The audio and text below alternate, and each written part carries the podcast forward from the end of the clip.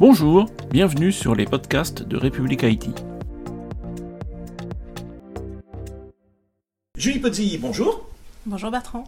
Euh, donc vous êtes, euh, pour être tout à fait exact, la Head of Operation Research, Data Science and Data Strategy d'Air France KLM. Alors, pour commencer, est-ce que vous pouvez d'abord nous rappeler ce qu'est le groupe Air France KLM Alors Air France KLM, c'est un groupe de transport aérien euh, européen euh, qui se compose principalement de deux compagnies aériennes que sont Air France et KLM, mais aussi d'un certain nombre de filiales, dont Transavia, euh, dont vous avez sûrement entendu parler.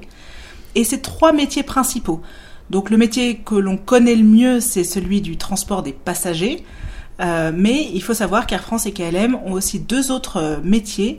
le premier étant le transport de fret, euh, donc euh, voilà, on va transporter euh, des vaccins pendant le Covid, des hélicoptères, des animaux, des choses diverses et variées.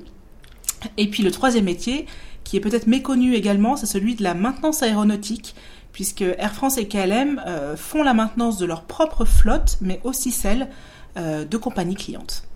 Alors, vous, vous êtes donc en charge de la data comment est organisée finalement la data, la fonction data, on va dire, au sein du groupe Air France KLM alors historiquement, au sein d'Air France KLM, euh, on avait euh, des entités data, une entité data qui était très centralisée au sein de l'informatique et donc des compétences très expertes euh, au sein de l'informatique du groupe, euh, donc qui rassemble l'ensemble des data engineers, l'ensemble des data scientists et des ingénieurs en, recherche opérationnelle.